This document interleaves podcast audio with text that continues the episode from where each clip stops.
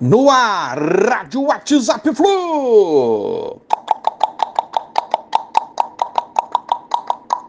Bom dia, galeraça tricolor, 7 de dezembro de 2022. Reunião ontem na FERJ com os representantes dos quatro grandes clubes do Rio.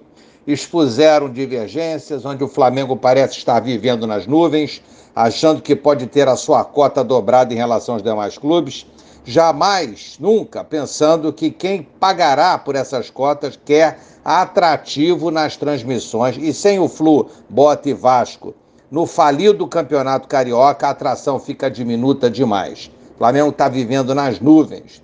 Foi falado em foco no coletivo e uma nova reunião está agendada para quinta-feira. Critérios debatidos para a distribuição das cotas, falta falar nos valores, que é o que interessa é, no final, né? Esperamos que Flu, Bota e Vasco não amarelem e se mantenham firmes. E em São Paulo, por exemplo, as cotas para os quatro grandes clubes, se eu não me engano, são igualitárias, são iguais para todos os quatro. O Flamengo, na minha opinião, pode até ganhar um pouco mais pela sua representatividade, mas não o absurdo tratado inicialmente com a FERJ.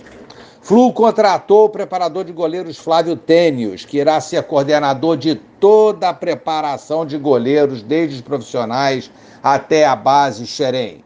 André Carvalho segue como preparador dos goleiros do profissional. David Braz, renovação bem encaminhada até o fim de 2024. Manuel, Vasco sondou o nosso zagueiro, mas ele não quis nem ouvir propostas. Está satisfeito no Fluminense e acertou com o Flu até o fim de 2024. Mais um contrato então renovado. Suazo, ainda sem retorno à proposta tricolor.